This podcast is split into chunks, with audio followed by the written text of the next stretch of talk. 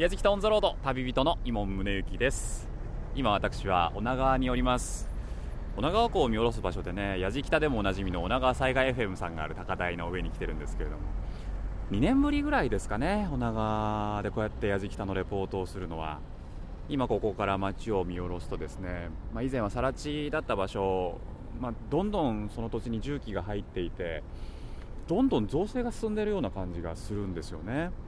多くのトラックや車の往来のこの音が今の女川の音なのかなっていう気もするんですけれども、まあ、震災から3年と4ヶ月経ちましてねきっとこれを聞いているリスナーさんの中でもいろんな思いを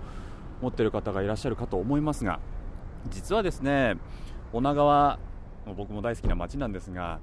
ここにはですねこの女川の町ふるさとを再生するために本当に頑張っている人たちがたくさんいらっしゃるんですね。今日はそういう人たちの声とともにですね女川の魅力も改めてねお伝えしていければと思っています。今日も最後までお付き合いください。やじきたオンザロード耳で感じる旅番組。ご案内役の松本英子です。この番組は日本全国津々浦々そこに暮らす方々との出会いを通じてその土地の魅力やゆったりと流れる時間をお届けする旅番組です。今回はやじきた復興応援スペシャル2年ぶりに訪れました宮城県女川。女川は石巻の隣の小さな港町です。東日本大震災後3年4ヶ月が経ちまだまだ町は復興の途上にありますが今回は女川という町を再生するために立ち上がった地元の若い力を旅人伊門宗行さんがご紹介します。題して復興応援スペシャル。女川ふるさと再生への一歩。もちろん合言葉は忘れないで。女川の豊かな海を象徴する美味しい情報もお届けしますのでぜひ聞いてください。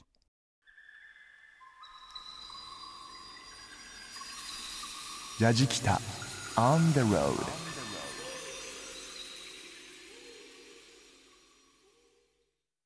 やじきたオンザロード。耳で感じる旅番組。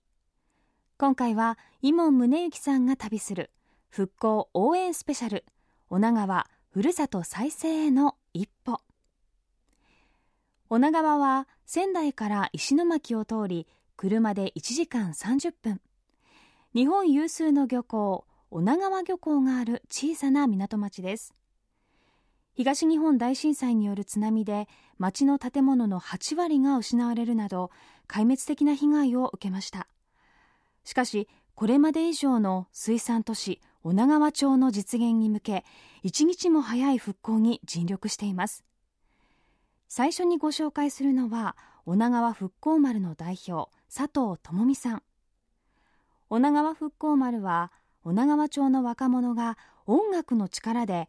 生まれ故郷女川町を盛り上げようと3年前から年に一度開催されているイベント瓦礫ストックなど企画運営をしています。佐藤さんは当時何気なく聴いていたラジオから流れてきた音楽で心が和んだそうです。それをきっかけに同志を集め復興丸を結成。音楽イベントを開くことを決意しました。佐藤智美さんに当時の様子そして今を語っていただきます。さあ私は今女川町に来てるんですけれども今日はですね、えー、女川復興丸の代表佐藤智美さんにお話を伺っていきたいと思います。佐藤さんよろしくお願いいたします。よろしくお願いします。この女川復興丸というのはどういった団体になる？んですかえっと、震災の後に作った団体なんですけど、はい、あのメンバー構成はもう地元の同級生とかあと先輩後輩とかで、えー、と構成されてて、まあ、やっぱこの通り街もこうめちゃくちゃにされた後にもうなんかもう元気なくなった女川町を盛り上げたいっていう思いでその時音楽にすごい元気づけられたっていうのがあって、はいはいはい、で音楽のイベントをちょっと私たちで企画してやろうって言って始まったのがその福丸の最初だったんですけど。とにかく地元を元気づけたいっていう思いからですよね、はい、今僕らがいる場所を簡単に説明するとここは。ここは、えーとまあ、銀行だったんですね、はい、七十七銀行の女川支店があったちょっと場所なんですけど、まあ、今そこのすぐ目の前に横倒しになってるのは江ノ島会館って言って、まあ、結構4階ぐらいの建物だった、そうです結構大きい建物だったんですけど女川に来るとねもう必ずこれが目に入るというか。ね、ここが中心部だったので、うん。うんまあ、今全然何もなくて中本当に中心部だったのかって思う、ね更地で重機が入っててたくさんね石が山積みになったりとかしますけれどもね、はい。まあどうですか？でもその音楽でこの街を盛り上げようというその試みどういうふうに進んでいったんですか、えっ、と最初は全然本当にその イベントをやるっていうのに全みんなもちろん初めてのことだったので、まあ、ノウハウは全然わからない状況だったんですけどもともとの知り合いの仙台の方にいろいろ教えてもらったりとか、はい。何から始めていったらいいのかっていうのを一つずつ聞きながらそれをこなしてってっていう感じででも3ヶ月しかその時あの時間がなくてあの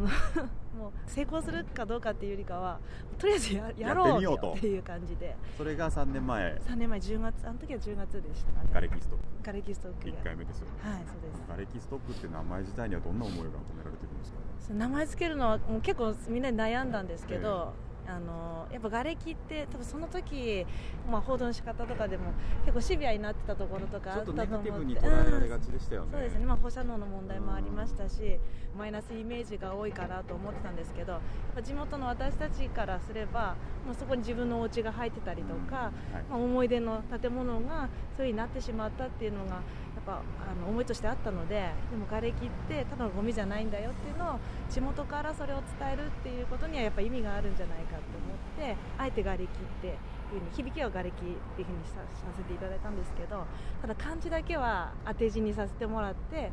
瓦礫の瓦が我らの我で、あの歴史って書いて瓦礫っていう風にさせてもらってもうこれは自分たちの歴史なんだぞっていうのとこれからそれをまた積み重ねて歴史にしていくぞっていう思いで瓦礫ストックっていう風にさせてもらったんです。めちゃくちゃ思いすごい詰まってますよね なんもうそれか考えました本当に。ねなんか震災前はそういうこと全然なかったです。ねむしろ私女のことは逆にあんまり分かってなかったなって思うことの方が多くて、はい。震災があった後の方が女の人の顔もよく分かるようになったし状況が分かるようになったっていうのでは、まあ、マイナスの方が多い津波だったんですけど、ええ。プラスのこともあったんだよっていうことがそういう感じ僕あの女川の方とすごい接する機会がありがたいことに多くてですねうん。あの佐藤さんと同じことをおっしゃる人が結構いるんですよ、はい。だからその前は全然どこに誰がいるのかもわからなかったけどうん。その震災後街の人の顔が分かるようになってきてよりこの街が好きになったっていう若い人がいたりしてそれすごいいいなと思ってたんですけどとはいえね致し返しなところもあると思うんですよね。若い人の数自体も少しずつまた減っていってるっていう。それは佐藤さんどういうふうにお考えですかまあ、本当自分もやっぱそこ今女川に住所がないっていうのもすごいこう辛い思いをしながら石巻から通ってるっていうのもあったりするんですけど、でもやっぱ気持ちはやっぱふるさとは一つだけなので、まあ、どんだけやっぱそういう思いでやっぱあの離れざるを得なかった人たちって結構いると思うんですね、はい。でもその人がきっと帰りたいって思いもあって行ったんだろうなっていうのをみんな分かってると思うんでだったらこう帰ってきたくなるような街にするためにこういる人でなんかこう頑張ってやっていこうみたいにはやっぱ思いますね。うん実は今日ねあの旦那さんがこのインタビューを見守っていただいてますけども、はい佐藤さんもねはいあのお腹に新しい命があってありがとうございます。やっぱ自分がやってることに誇り持ってあの伝えていきたいなっていうふうにはやっぱ思いますかね。女川これからどういうふうに変わっていってほしいですか？そうですね、やっぱあのその女川の色っていうか、特徴っていうのは、あの私、すごい好きなところの一つなんですけど、はい。その人があったかかったりとか、豪快な人が多いんだけども、こう仲間の人、すごいこう大事にしてくれるとか、そういうとこすごい大好きなので、その女川の良さは残しつつ、まあ、あの若者はもしかして今はちょっといないかもしれないけども、また足足を運びたくなるような、楽しみがあるような女川にいいいなというふうには思いますね。さらにいい街になることを僕は信じてますあーありがとうございます。そうですね。今日はそんな身重の体でありがとうございましたやそんな大丈夫です。元気です。お話をお伺いしたのは、えー、女川復興丸の代表佐藤智美さんでした旦那さんもありがとうございました夫 ありがとうございました。松本英子がお送りしています。やじきたオンザロード耳で感じる旅番組復興応援スペシャル女川ふるさと再生への一歩。今回の旅人は伊門宗行さんです。さて音楽の力で街を盛り上げていこうと立ち上がった女川復興丸の佐藤さん。本当に明るくて素敵な女性でね。彼女自身のパワーにも多くの地元の方が元気をもらっているんじゃないでしょうか。さあ続いてはアートの力です。女川希望の鐘商店街に拠点を置くスプレーアーティスト D ボンズさんを訪ねます。女川で生まれ育った D ボンズさんはスプレー缶で絵を描くアーティスト。地元の漁師さんが漁具などを置く小屋として使っている殺風景なコンテナに大量旗を描くボランティア団体の企画に参加。牡鹿半島を中心にコンテナにスプレーアートで大量旗を描いていました。現在は女川を拠点に全国を飛び回りながら地元のイベントポスターの作成やライブペイントなどを行っています。そんな D ボンズさんを旅人伊門宗行さんが訪ねました。さて久しぶりにここに来ました。女川のね希望の鐘商店街なんですけれども。前回来た時はですねあの T シャツからね布草履を作っているイーガーファミリーの方にお話を伺ったりあと女川のね観光協会の副会長の方にお話を伺ったりあとはこの希望の鐘商店街で3週でね本当にたらふくご飯を食べたりとかしてね。でもあの時とね本当風景も変わらずあ小さいお子さんの姿なんかも見えますけどね。なんかねこちらにそのアートを使ってお腹の街を盛り上げようっていうね活動をしている人がいるようなのでちょっとお話を伺いに行きましょう。あそこかな？お店の前にはスプレー缶のアート。イラスト描かれてますけどもすごい。かなりの大きさで。中でお話伺ってみましょうかね。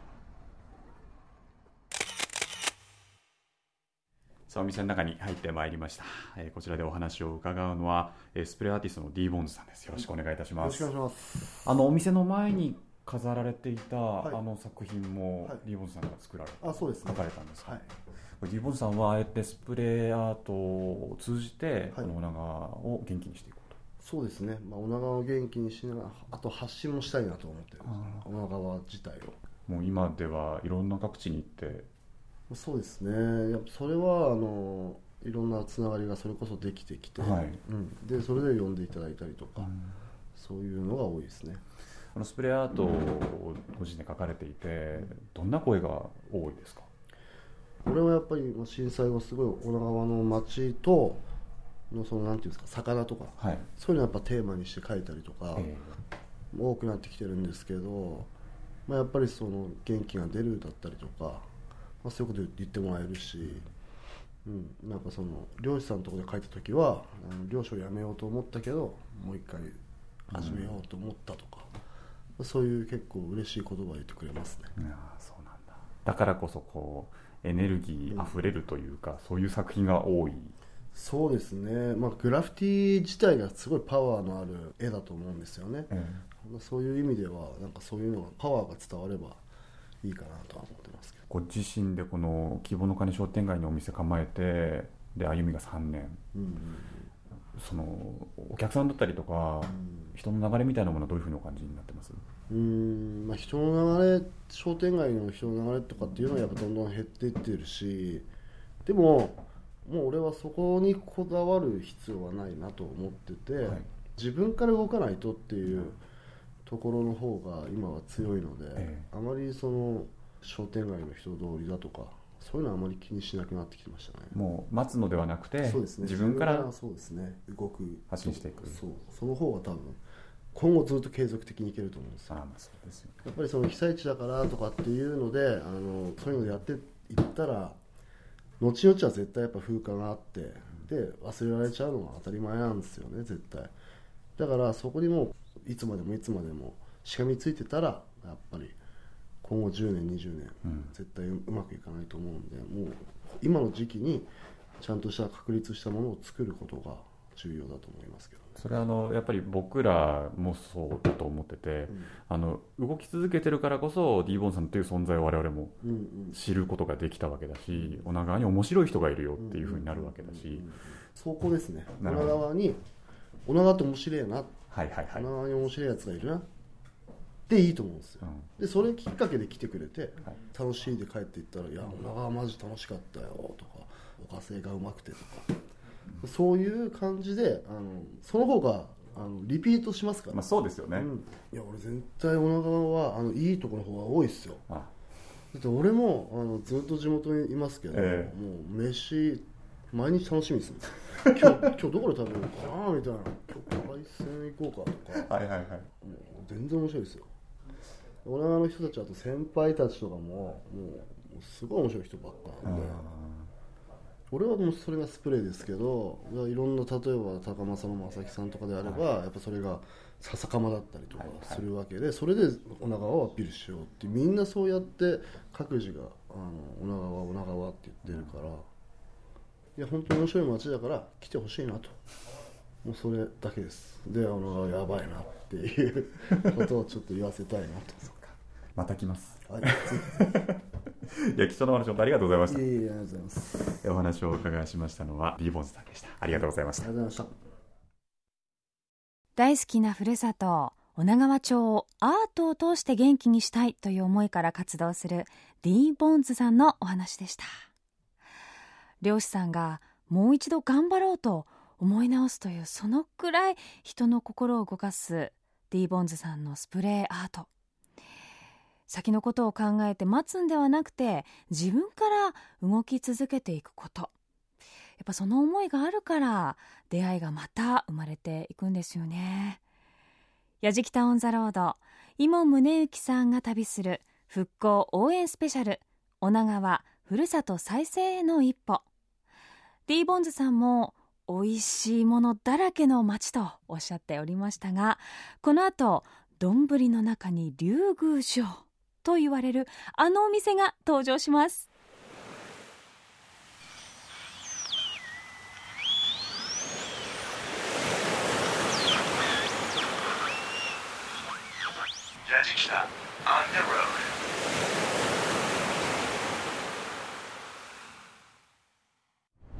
さあついについに念願の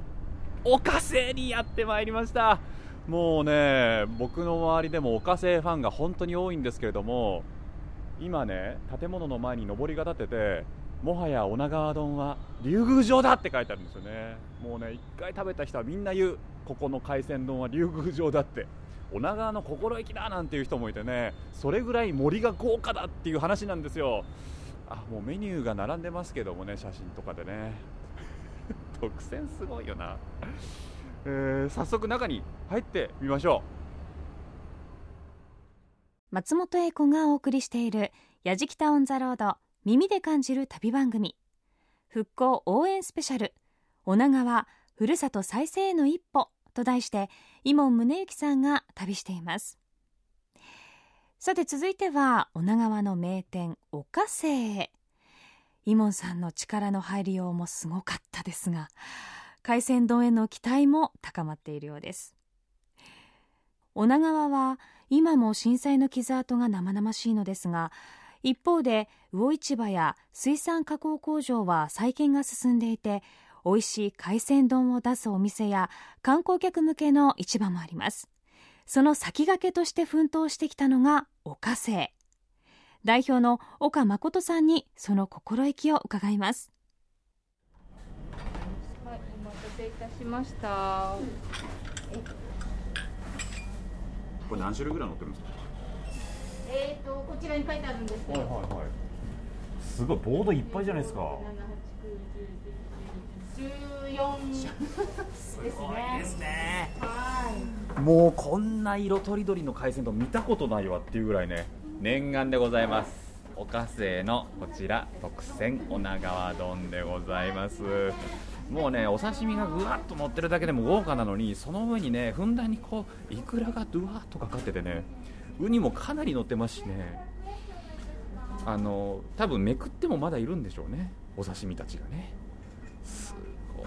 なこれは。女川の心意気わかるわ。ちょっと早速いただいてみようかなと思っております。これどうやって食えばいいの？どうやって食えばいいのか分かんない。困るな。困るな。分かった。じゃあウニウニこう。ウニウニいただきます。甘い。ウニ甘い。おいしい。来てよかった。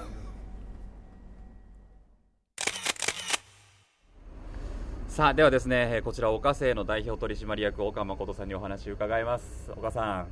今僕らも特選食べてきたんですけどもありがとうございま本当に美味しかったです。すはいありがとうございます。ごちそうさまでした。あの岡製さんってもともと魚屋さんなんですか？そうですね魚屋で、えーまあ食事は出さなかったんだけども、ええ。震災後まあ魚屋と合わせてまあ出すようになりましたね。今日いただいた特選お長丼も14種類もねもう入ネタが入ってて、まあ、もちろん日にもよるんでしょうけれども、はい。あの森がすごいなと。ああそうですか。はい。これやっぱり何か女川の心意気みたいなものあるんですかね？やり始めの時は、えコンビニの弁当が4500円で出してますから、うちではね丼並びに、まあ、お寿司を1000円台で始めましょうということで始まった、はい。まあ、弁当代わりなんですね。なるほど、ええ。じゃあ本当に地域の人のお弁当代わりに食べてもらえるように、そうの値段設定で、はい。まあ、始めたんですけども、え魚屋でやる以上は鮮度は良いものでなければ許されないとえうん。いうことで、まあ、今の状態になってますね、震災の後いつ頃営業再開されたんですか？えっと10月6日に、まあ、魚屋とこのほら食事を出すことができましたね。地元の方の最初のお店をオープンした時の声反響はいかがでしたか？まあ まあ手前味噌だけどもねみんな、まあ、再建した時には本当喜ばれましたね。でもそれこそね一軒しかない中でやっていく大変さもご苦労ももちろんあったと思いますけれども。はい、えーそれはもう本当にね表せれないくらいもうありましたよね。それでも少しずつ他県からも人が来るようになり。そうですね。そういう面では今びっくりだね。あのインターネットとかなんとかでね本当に東海もう四国とか九州とかね、はい。えーもうあっちになんぼでもあるよというね俺でもねこのわざわざねいや岡さんね、なんぼでもないです。いやいや。この値段でこの丼食べられないですよ。いやいや。目の前駐車場ですけど見てください今。お母さん写真撮ってましたよあのカップル集まってくるんですねやっぱりね。たくさんの方が。そういう面では責任感感じてますね、うんいやでもねこれだけ美味しいものを食べられるわけですから間違いないですからね。あの無理のないようにはい。あの引き続き美味しい海鮮をはいわかりました。提供していただければと思います。ええええ頑張ります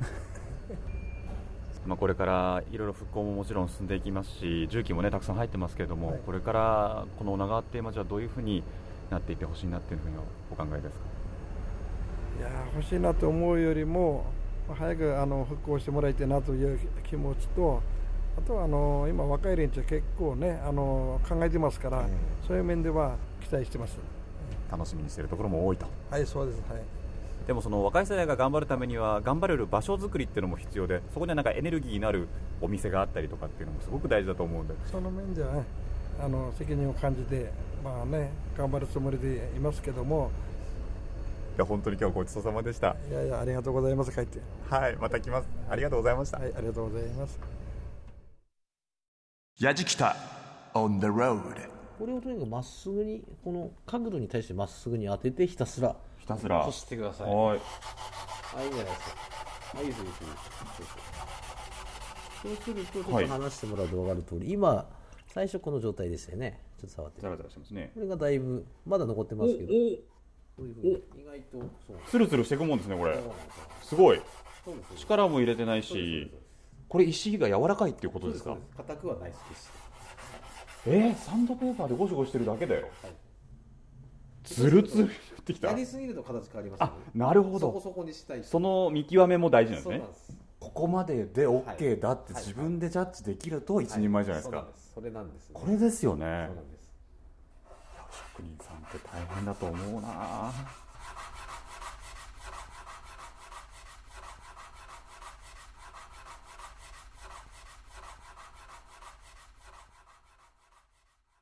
やじきたオンザロード伊門宗行さんが旅する復興応援スペシャル。女川ふるさと再生への一歩。最後は女川町の北石巻市街地の北東に位置する雄勝町へ向かいます。雄勝町は雄勝石の産地。天然石の屋根材スレートやかつては国産の90%を生産していたというすずりで知られる雄勝石ですがこの町の基幹産業も東日本大震災で壊滅的な打撃を受けました。そんな地域の名産品である雄勝石で町を盛り立てようと走り続けているのがすずり職人の高橋よりおさん。高橋さんは震災当時瓦礫の中から使える雄勝石を一つ一つ何万枚も拾い集めそして手で泥を洗い落として全国の方へ届けたんだそうです。その中には東京のシンボルでもあるあの建物も含まれます。ふるさとの再生へと歩き出している高橋よりおさんのお話聞いてください。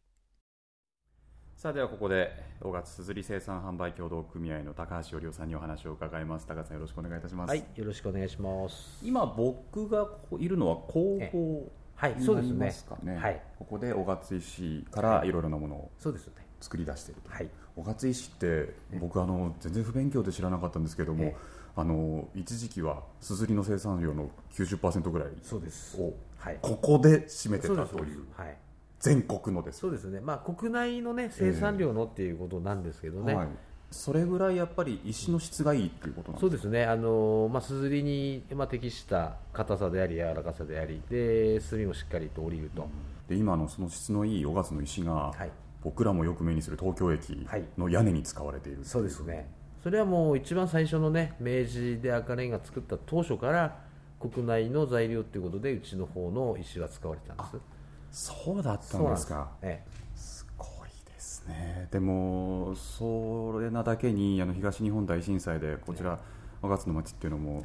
随分甚大な被害を受けたと思うんですが、石はどうだったんですか？えーとね、材料の石自体は山ちょっと高いところに今ええ。採掘しているところがあるのでそれは問題ないんですよね。ただそれを採掘するまあ、道具であったり加工する、まあ、機械であったりっていうのとあとは工場ですよね作業場が。もう全部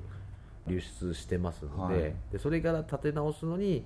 やっぱりちょっと時間はかかりましたね。今ちなみになんですけども、この職人さんとしてやられてる方どれぐらいいらっしゃるんですか、今ですね、まあ、全部で15名ぐらいですかね。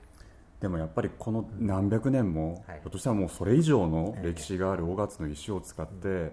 この町を支えていくっていう、何か誇りっていうものもあるんですよねそうですね、まあ、室町時代からすずりは伝わっているので、はいまずそれは切らしたくないと、うん。まあ、次につなげなきゃいけないので、それがまず一番にありますね、でさらにその材料の良さがあるので、それをどう、まあ、いろんなジャンルに、まあ、工芸品であり、まあ、いろんなものに生かしていけるかっていうのを含めてやると、またもう一回産業としてね、えーもっとこう増やしていけるのかなって思うんですけどね。今はね都内でも雄勝の石を使ったお皿とかを出すお店もあるっていうふうにお伺いしてますし、はい、そうなんです、あのーもうお皿出し始まってね、だいぶ、あのまあ、もちろん震災前からやってたんですが、まあ、震災後、特に、まあ、東京駅のお話題でかなり広がって、い、ろんな某有名レストランとか、そういうところからの引き合いがあ多いですね。さっき僕も店舗の方でお皿を見せていただいたんですけども、本当に美しいんですよね。そうですね。あのまず黒が綺麗だというのとあとは大体表面があの割った肌そのままなんですよね、それが全部一個一個違うんです。であの、まあ、波の模様というかねそういう感じで、えー自然の本当の風合いで出るので、えー最初和食屋さんが実は多かったんですが、え今はだイタリアンとかフレンチとかそういうお店で使うケースが多くなってきましたね。黒だから映えるっていうこともあるんでしょうね。そですええ。ただイタリアンの人にはあのイカスミパスタだけは使わないでくださいでもどうでしょうか。震災から3年と4か月が経って、人の流れっていうのはどういうふうにお感じになりますか？えーっとやっぱりね、あの支援とかボランティアさんっていう部分の方々は少なくなっているのは事実ですね、ただ、まあ、このお月を好きになってずっと通ってたクレダっ子が、まあ、逆にもまるっきり観光でというか遊びにリピートしてくれるようになってるんですよ、全体の数キャパシティとしては多くはないんですがでもそういう人らが特に若い人らが今まで知らなかったけどそこからずっと、まあ、毎月のように来ることがそういうことが結構いらっしゃるので、はい、そういう部分ではねあの本当の良さを知ってもらってあの来続けてくれる人がいるっていうのがものすごいなんかありがたいですね。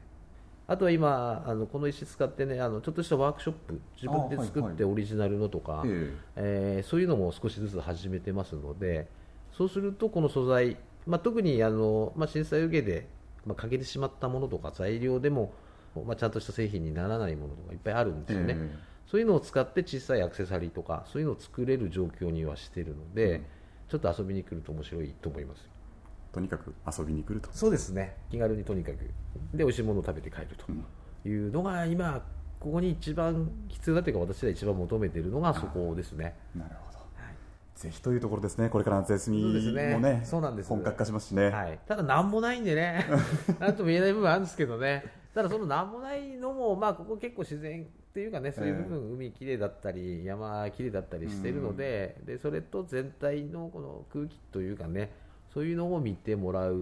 のが一番いいかもしれないですね。守り続けるって大変かもしれませんけれどもね、やっぱ来ていただくことによって守れるっていうこともありますしね、はい、そそれが一番励みになりますね。ですよね、はい、いや僕もちょっとまた改めて、ここに遊びに行きたいと思いますし、あのプラッと遊びに来てもらえれば今、さっきまで店舗でお皿買おうかどうか悩んでたんですけど、はい、ちょっと今、買う感じになってます。はい、あぜひありがとうございます。いや本当に今日は貴重な時間ありがとうございました。ありがとうございました。お話をお伺いしたのは、小月、えー、すずり生産販売協同組合の高橋よりおさんでした。ありがとうございました。ありがとうございました。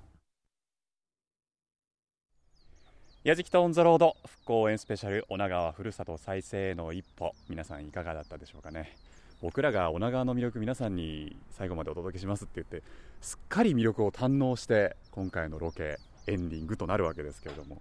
女川復興までの佐藤さんや D ボンズさん。で女川の心意気を味で提供し続ける岡清さんでしょ。伝統をこの場所で守り抜く雄勝硯の高橋さん。僕ら2年前に女川取材してるんですけれどもここで頑張る人たちの前に進むその意気込みとかですね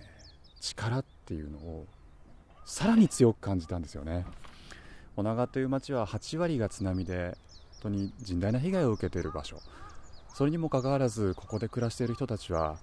自分たちがこの東北を元気にするんだその先頭に立つんだって思いで頑張り続けてるんですよね。で街の様子も実は今回あのインタビューとしては使わなかったんですけれどもやじきたでおなじみの高政の高橋正樹さんにもちょっとお話伺う時間があったんで2人でですね今造成している土地を見ながらいろんなお話してたんですけれども来年女川駅がまた新しくできてですねそこの周りがどういう風になるのかっていう青写真もすでにできていてそれに向かって工事が着々と進んでるんですよね。なのできっと来年の今頃また全然景色違うと思いますよ、イモンさんって言われたんです。でその景色をまたみんなで見て喜びましょうよって言われたんですよね。僕まだあの女川も含めて東北にいらしたことがない方多いと思うんですけれどもそうやってあの少しずつ変化している様っていうのをね皆さんにも見ていただきたいなと思うんです。そうすることによってこの東北が元気になっていくんだ前に進んでいるんだもちろんそのスピードはそれぞれ違うんですけれどもその変化していく速度を見て自分の喜びに変わる瞬間というのがあると思うんですよね。そしてやっと震災というのが自分のものになっていくんだと思うんですよね。僕らもまだまだ取材続けていきたいと思いますし来年とは言わないですけどまたね近々女川に来れたらいいなと思います。本当に魅力あふれる街です。というわけで矢敷田オンザロード。旅人は伊門宗行でした。矢敷田 on the road 復興応援スペシャル。女川ふるさと再生への一歩と題して矢敷タウンザロードお届けしてきました。東日本大震災から3年と4ヶ月。実際に震災にあった町の人たちその中の若者も本当にこんなにも熱く自分たちの力で地元に貢献できないかと奮闘して頑張る姿。これはもう女川をどれほど愛しているかという思いに比例しているんですよね。佐藤智美さんそして D ボンズさんの言葉からも本当ににじみ出ていました岡生の女川丼も食べてみたいですしね小勝石のお皿も実際に見に足を運びたくなりました魅力いっぱいの女川。ぜひ旅日記や動画もチェックしてみてください。アドレスは www.jfn.jp スラッシュやじきた www.jfn.jp スラッシュやじきたやじきたオンザロードご案内は松本英子でした。